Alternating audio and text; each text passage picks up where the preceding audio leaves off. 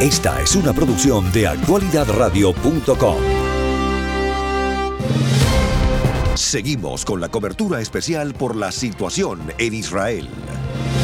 Bueno, son las 5 y 41 de esta tarde. Llevamos seis horas juntos eh, compartiendo todo lo que está ocurriendo en estos momentos, ya noche cerrada en Israel, después de que en la madrugada del, día de ayer, ya para, para Israel, eh, las eh, milicias de Hamas iniciaran un ataque sin ningún precedente, un ataque masivo, complejo, estratégico, perfectamente perpetrado tanto por tierra como por mar y por aire. 50 años, 50 eh, años y, un día ya después de ese ataque sorpresa egipcio y sirio contra Israel que dio inicio a la guerra del Yom Kippur y donde utilizando esta fecha y el asesinato también del presidente de, Egipto, pues se produce nuevamente un ataque de esta escala y de estas características a territorio israelí. Se han lanzado miles de proyectiles contra amplias zonas, incluyendo la céntrica Tel Aviv y Jerusalén. Se habla de 2.500 eh, 2.500 eh, proyectiles solamente en las primeras horas del ataque. Posteriormente se han ido contabilizando al menos unos 300 más. Hay que recordar que todavía el cielo de Jerusalén se ilumina por el cruce entre esos miles de proyectiles con las defensas israelíes y al mismo tiempo también las alarmas siguen sonando en una noche, como les decimos, que en muchas áreas está siendo extremadamente difícil para algunos de los israelíes. Eh, por otro lado, hay que comentarles también que la cifra de víctimas ya está elevándose. Hay al menos 242 palestinos que han muerto 1.797 han resultado heridos. Esta es la última cifra que se está aportando según el Ministerio de Salud de Gaza. Este ministerio no ha proporcionado un desglose de dónde han ocurrido las muertes y si estas incluyen a militantes también de Hamas o de civiles en Gaza. Los equipos médicos siguen trabajando con toda su capacidad para salvar a las decenas de casos graves, de casos críticos que aún a estas horas se debaten entre la vida y la muerte en los quirófanos y en las unidades de cuidados intensivos el Ministerio ha pedido a las instituciones humanitarias y también de ayuda que se sumen a los eh, médicos, a las enfermeras que estaban trabajando en los hospitales. Y también se ha pedido sangre, se ha pedido plasma para ayudar a todos esos heridos que, como les decía, se debaten entre la vida y la muerte. Las muertes se producen después de que las fuerzas de defensa de Israel llevaran a cabo ataques en respuesta a ese ataque sorpresivo de Hamas a primera hora de la mañana que ha dejado unos 70 eh, israelíes muertos según las autoridades israelíes solamente en esos primeros minutos de ataque. Imagínense 70 en los primeros eh, momentos, estamos ya por más de 200 o casi 250 eh, muertos. La comunidad internacional se lo comentábamos, ha dado su apoyo masivo a Israel. El presidente Biden también hace aproximadamente una hora y media eh, utilizaba, interrumpía su sábado para comentar ante el pueblo de Estados Unidos que eh, Estados Unidos apoya absolutamente a Israel, que no hay una justificación para los ataques terroristas y añadió que Estados Unidos va a respaldar a su aliado y que se va a asegurar de que tengan la ayuda y los cuidados que puedan llegar a necesidad, eh, que puedan llegar a necesitar para seguir defendiéndose. Biden dijo que habló con el primer ministro israelí y dijo que el apoyo de su gobierno a la seguridad de Israel es absolutamente sólido e inquebrantable. También ha disuadido, y eso me parece interesante, a otros países de que, eh, bueno, pues se se libren un poco de, utilizar o de explotar estos ataques para mm, unir sus fuerzas y tratar de seguir haciendo leña en estos momentos del árbol caído. Eh, Netanyahu ha dicho que la respuesta va a ser contundente, que el mundo está observando y que este sábado negro va a ser una fecha que los militantes de Hamas obviamente no van a olvidar. Hoy se estaba celebrando el Sabbat, que es eh, obviamente la, fecha, el día de descanso de los, de los judíos y el último día, además de la festividad judía del Sukkot. Y mientras que estas celebraciones se producían, y había algunas aldeas, había algunos lugares donde además se hacía con festivales, con, con, fiestas y con bailes, en la incursión de, de Hamas se produjo eh, por todos lados, eh, se produjo por, los, por aire, por, por tierra, por mar, incluso, como les decía, por parapentes, utilizando drones. Es decir, esto ha sido un ataque absolutamente calibrado y, perfectamente eh, establecido. Un ataque que, como hemos visto en el día de hoy, que hemos tenido la oportunidad de hablar con numerosos analistas internacionales, tanto en defensa como, como en seguridad, eh, hablábamos incluso con el comandante de tropas especiales del ejército de los Estados Unidos acá. Eh, hablábamos con la vicealcaldesa de la ciudad de Jerusalén que nos estaba comentando cómo era la situación. Hablamos también con nuestros amigos eh, periodistas y, analistas en, Argentina y en, y en, Nueva York. bueno, pues esta situación ha tenido que ser apoyada desde afuera. Irán es el brazo, es la mano que se señala de estar detrás de, mecer la cuna. El gobierno de Argentina también ha condenado el ataque de Hamas a Israel y el presidente Fernández ya, obviamente, además de hablar con Benjamín Netanyahu y ofrecer su ayuda, ha decidido, al igual que hizo eh, el gobierno estatal en, Nueva York, de reforzar todas las sinagogas y todos los lugares donde eh, presumiblemente hay una mayor comunidad judía. Hay que recordar que tanto la ciudad de Nueva York en Estados Unidos como eh, Buenos Aires en, Argentina son de los lugares donde más judíos hay en el exterior. Eh, ya sabemos que Adams, el alcalde de la ciudad de Nueva York, que también se encontraba en México, había visitado el Darién tratando de decirle a los, a los migrantes que detuvieran su viaje hacia la frontera sur, aprovechando ese momento pues también ha hablado de la necesidad de reforzar las medidas de seguridad en la ciudad de Nueva York, una ciudad que está eh, abatida no solamente por la situación de inseguridad propia que ya tiene la ciudad desde hace, desde hace meses, sino también ahora por esta posibilidad. Eh, hemos visto cómo eh, la policía está en estado, como les decíamos, de alerta alrededor de estaciones de, de trenes, de metro, porque esta situación, aunque uno no lo quiera, nos hace recordar, nos hace echar la vista atrás a esos ataques también perfectamente perpetrados, estratégicos, que se produjeron el 11 de septiembre del 2001 aquí en los Estados Unidos. Unos ataques que nos pillaron absolutamente por sorpresa, pero que pusieron de manifiesto el poderío también que tiene estos grupos eh, extremistas islámicos y sobre todo cuando deciden trabajar eh, de la mano tanto la yihad islámica como Hezbollah, el grupo libanés, o como, o como Hamas, creando ese núcleo de terrorismo internacional que tiene cédulas en diferentes partes del mundo y que simplemente con un chasquido de dedos pues pueden encenderse y hacer lo que ocurrió después del 11 de septiembre con los atentados del 11 de marzo en, en Madrid eh, y los atentados de Londres ese, ese mismo año. Y posteriormente lo que vimos también en las Ramblas en Barcelona y lo que hemos visto en sucesivas ocasiones, tristemente, en París. Eh, en estos momentos, el presidente, el, primer ministro eh, Benjamín Netanyahu ha sido tajante. Eh, jamás no va a poder olvidar este día. Israel va a ganar esta guerra. No sabemos cuánto tiempo nos va a llevar, no sabemos cuántos muertos tendrá que haber por el camino, pero lo que sí es seguro es que nosotros vamos a terminar por ganar esta guerra a los terroristas.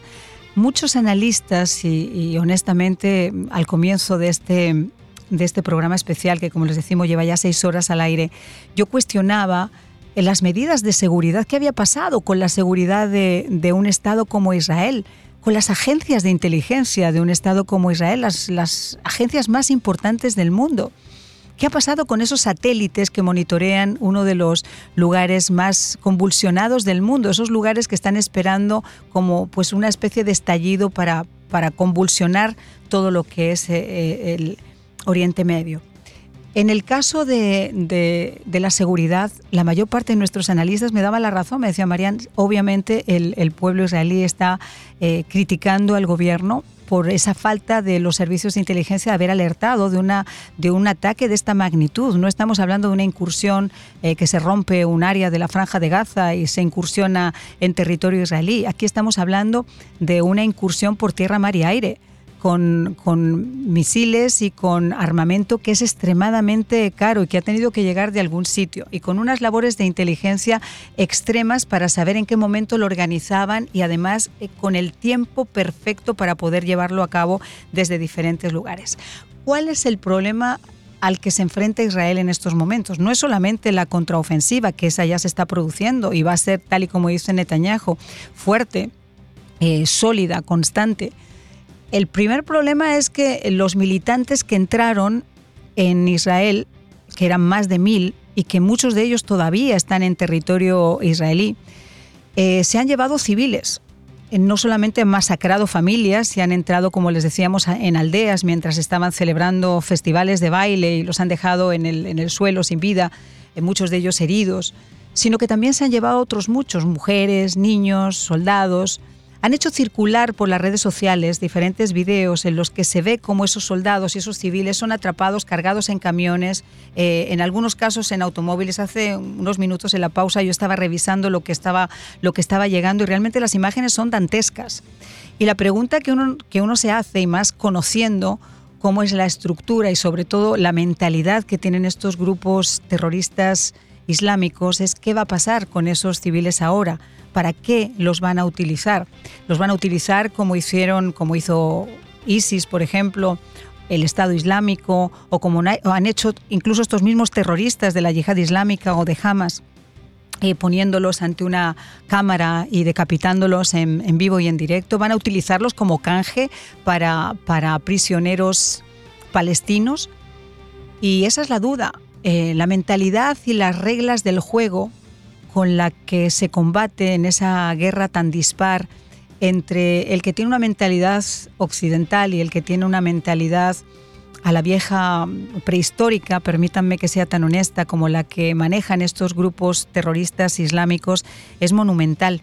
Nosotros no nos podemos ni siquiera poner a pensar, y nos lo decía Arthur Garfer, que es el coronel de las Fuerzas Especiales del Ejército de los Estados Unidos, nos decía, miren ustedes, nosotros nos entrenan y nos enseñan a ver la guerra de una manera, y aunque la guerra siempre es injusta, y aunque la guerra siempre es dura, y aunque la guerra siempre hay muertes, lo que no cabe ninguna duda es que, tristemente, eh, la, forma en la que estos grupos terroristas islámicos manejan la guerra nos ha hecho cambiar absolutamente las reglas. La violencia, el salvajismo que ellos imponen, pues hace que cualquier sociedad viva aterrada.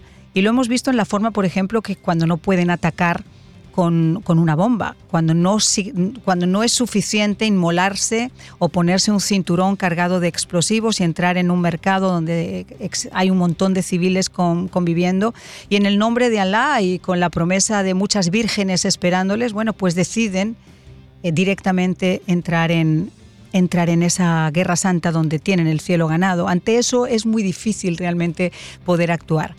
Eh, ¿Cómo se gana una guerra? Con esas características. ¿Cómo se, gana una guerra cuando la religión, cuando el fanatismo, en este caso religioso, se impone a los deseos de una ganancia geopolítica? ¿Cómo se, cómo se logra? Pues es muy difícil, por eso se lleva tantísimos años. Para terminar esta cobertura, me encantaría volver a tomar contacto con Maya Siminovich. Ella está en Tel Aviv eh, y para cerrar, ¿quién mejor que ella para darnos un recuento de lo que está ocurriendo hasta a estas horas? Ella es colaboradora de Actualidad Radio en Oriente Medio y se encuentra precisamente en el centro del conflicto. Abríamos con ella y cerramos con ella. Maya, ¿cómo estás? ¿Qué nos cuentas a estas horas? Hola, buenas. Perdona la hora, sabemos que es una hora bastante inoportuna para ti, pero me imagino que no hay mucha gente durmiendo en una noche como esta. ¿Que habrá mucha gente durmiendo? Que, no, habrá, no habrá mucha gente durmiendo. Por ejemplo, mi hijo acaba de decretar que no piense irse a dormir para tener que vestirse en mitad de la noche y salir corriendo al refugio. Ah. Sí, hay No, qué, difícil es eso. Fíjate que le comentaba, le preguntaba a la, a la, vicealcaldesa de Jerusalén, que tenía niños también y estaban en el refugio en ese momento. Hicimos una conexión por, por, por, video, podíamos ver la situación en la que estaba ella y Gabriel, otro periodista también que estaba en un refugio. En, en el caso tuyo, ¿cómo se maneja a estas horas? Tu, tu, hijo te dice, mamá, yo no me quiero vestir porque no me quiero en mitad de la noche tener que despertar, vestirme y ir a, un, a un, refugio. ¿Cómo se, maneja, ¿Cómo se maneja eso? ¿Os vais a un refugio directamente? ¿Os quedáis en la casa? ¿Se logra dormir escuchando esas, esas sirenas, esas alarmas, eh, las detonaciones en algún punto de la ciudad? Pues eh, la verdad que mm, en nuestro caso nosotros no tenemos refugio. Eh, estamos en un edificio bastante viejo en Tel Aviv. Los, las casas nuevas todas por ley tienen que tener una habitación que es eh, también eh, cuarto seguro, uh -huh. así lo llaman. Uh -huh. y entonces ahí la gente se, se, mete en su propia habitación y no tiene que salir corriendo a ningún lado. Las comunidades colindantes con Gaza tienen más bien refugios eh, de, las, del, barrio, de las casas. Eh, hay diferentes, diferentes recursos y nosotros no tenemos ni lo uno ni lo otro. Eh, entonces lo que hacemos es que bajamos las escaleras de nuestro tercer piso y bajamos al primer piso, que es el lugar más resguardado. No tenemos que vestirnos para eso, salimos como sea, estamos todos los vecinos ahí como con el delantal, con el pijama. O, Sí, imagínate ante una eventualidad como para poder vestirse, para pe pensar en vestirse, ¿no? Exacto. Entonces mi hijo, por ejemplo, nada, pues lo que tenga puesto baja, yo lo mismo, y ahí nos quedamos hasta que pase eh, las alarmas. Esto, esto suena la alarma. Nosotros como estamos a, a, bastantes kilómetros de Gaza tenemos un minuto y medio antes de que haya un impacto. Entonces eh, empieza a sonar la alarma y ya nos vamos bajando las escaleras. Eh, hoy nos ha tocado hacerlo varias veces. Realmente empezó por la mañana tempranísimo, cuando sonó la primera alarma, que eran las seis y media o algo así. Yo la verdad, como todo el mundo, eh, no entendí. Y eso que nosotros entendemos cuando vimos ese sonido, pero era como, ¿qué? ¿Cómo puede ser? Y, y así, mm, pero nos ha pillado muy desprevenidos, todos. Sí, y una de las grandes eh, críticas que se ha hecho, aunque en estos momentos no sirven de nada las críticas, pero digamos que una de las cosas que más ha llamado la atención, y, con eso estaba abriendo yo también esta, esta media hora de programa, era el tema de la, de de la inteligencia israelí y de, y de, las fuerzas militares israelíes, de no prevenir una cosa de estas características. Esto es una, un ataque realmente muy, muy, muy estudiado y perfectamente planificado. Exactamente como dices. ¿Perdón? Que es con tiempo, además, esto no se ha hecho de un día para otro. No, no, no, exactamente. Esto lo llevan planificando pues meses. Y que la inteligencia israelí no lo haya detectado, pues es un fallo bastante, bastante grosero. Eh, me imagino que ahora empezarán las culpas, que no sirven de nada las culpas, pero, pero hay un montón de, un montón, hay algunos elementos que convergen en esta falta de preparación lo están porque pasó en el mismo día de, de los 50 años de la guerra de Yom uh -huh. Kippur. Las eh, similitudes son, son facilonas de hacer, que igual estaban también poco preparados en aquella época, pero por motivos diferentes. Allí, o no, o tal vez no eran diferentes, pero allí sí que eh, se desoyeron las eh, recomendaciones y todos los avisos y las alertas de, de la inteligencia. En este caso simplemente no lo pillaron Eh, el ejército estaba llevando otro tipo de estrategia que era precisamente la contraria, la apertura. Apertura del, del, paso de Eres de Gaza para que los trabajadores de Gaza pudieran ir a Israel y pudieran ganarse el pan, que es algo que no pueden hacer en Gaza, gobernado por Hamas. Entonces tampoco era un pensamiento muy, muy loco el que la tranquilidad viene porque la gente pueda vivir eh, y sin embargo jamás eh, ha estado actuando de manera premeditada y, y maliciosa y torticera y, y, armándose y además otra gran sorpresa eh, es que todas las facciones de Gaza que están muy enfrentadas entre sí uh -huh. en este caso han actuado coordinadamente Uh -huh. Habría que ver cuál es la postura de Mahmoud Abbas, porque yo les comentaba también a lo largo de esta cobertura que una de las grandes dificultades para poder llegar a un acuerdo en cualquier ápice de negociación es quién es el mediador, con quién hablamos, porque si bien eh, eh, Abbas sigue siendo el, el, el digamos, el representante de la autoridad palestina, pero es una autoridad muy poco concreta porque él ganó unas elecciones en el 2005 creo que fue y después ya no ha vuelto a ganar unas elecciones, se ha mantenido en el poder precisamente por la ausencia de las mismas. Entonces, ¿con quién se, con quién se habla, con quién se negocia? Eh, eh, llama la atención, ¿no? Sí, pero la verdad que es que precisamente por, la, por la, el enfrentamiento entre las facciones eh, la OLP, el Fatah de, Abbas también está enfrentado con Hamas y tan enfrentado, ¿no? Hamas se expulsó a las fuerzas de la Autoridad Nacional Palestina, más bien de Fatah, de Gaza, y así tomó Gaza. Y tampoco es un factor de negociación Abbas, más bien eh, es, en este caso yo creo, eh, además es muy sintomático que no esté dando declaraciones, es seguramente eh, están en una muy mala posición. Eh, jamás está actuando de esta manera, aunque diga que es para salvar al AXA de las incursiones del enemigo sionista. Eh, lo que probablemente debe estar pasando, que no sabemos porque tampoco van a contar la verdad, pero seguramente quieren sabotear a toda costa cualquier intento de normalización de Israel con otros países árabes, como está intentando pasar con Arabia Saudita. Es algo que no le interesa para nada, jamás. Y sin embargo sí le interesa a Abbas. Claro, a Abbas le interesa muchísimo en el caso, por ejemplo, de Hamas y en el caso de Irán, particularmente, un, eh, eh, retomar las, las, relaciones eh, entre Estados Unidos y Arabia Saudita no le interesa mm, para nada. Ni, ni, siquiera el aporte de Jordania, de Egipto. O sea, quiero decir, se montaría una especie de plataforma muy peligrosa para, para estas agrupaciones terroristas eh, se les acabaría la financiación que tristemente ha, ido llegando por diferentes sitios y, sobre todo porque Irán sigue siendo la, gran mano, como yo digo, que mece en la cuna. Y hablábamos antes con nuestro invitado. A mí me llamaba la atención que estos grupos no son grupos pro-palestinos, son grupos eh, extremistas islámicos. O sea, hablan de islamismo, no hablan solamente de un movimiento pro-palestino.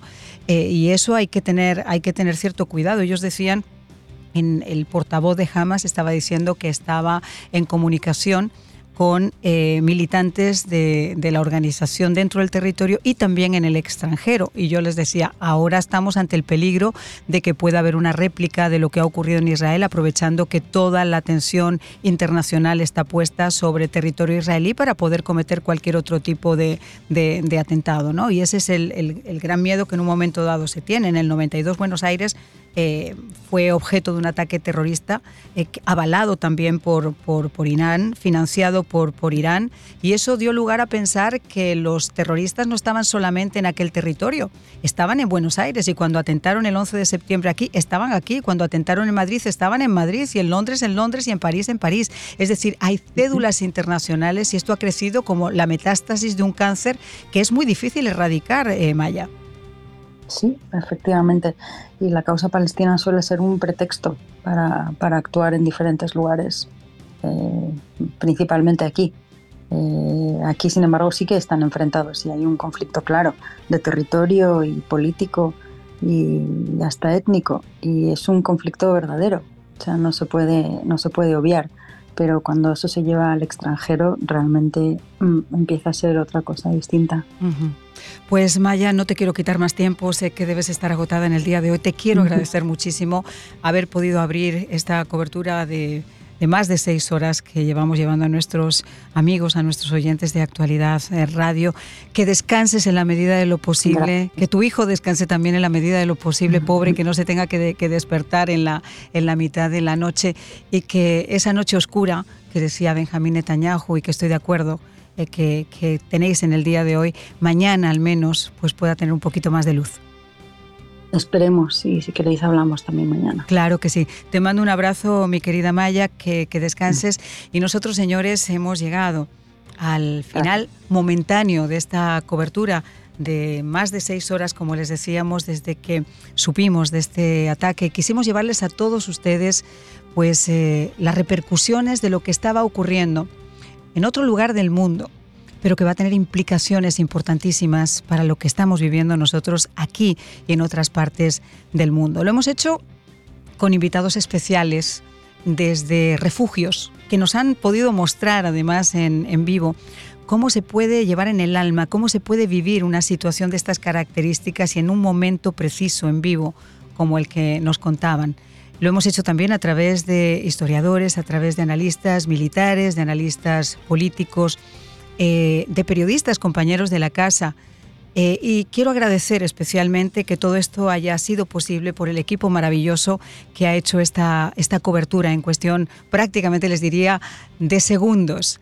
Eh, nuestro director técnico, Juan Carlos Contreras, Jesús Carreño, nuestra queridísima Michi Pérez en las plataformas digitales y en la producción, y por supuesto a la Zaresa, como, como, como la llaman, productora ejecutiva, que de verdad, déjenme decirles que esto no es tirar flores al aire, pero en los casi 27 años que llevo de carrera en, en coberturas nacionales en este país, y ustedes me conocen que a veces me, han, visto sin maquillar en breaking news y en, y en coberturas que nos han llevado días. Eh, Recuerdo muy pocas personas eh, con la calidad profesional, no hablo de la humana, de Sairena Barbosa. Felicidades, Sairena, por esta cobertura que has llevado. Señores, que tengan una maravillosa tarde y si Dios quiere, nos vemos mañana. Chao, chao.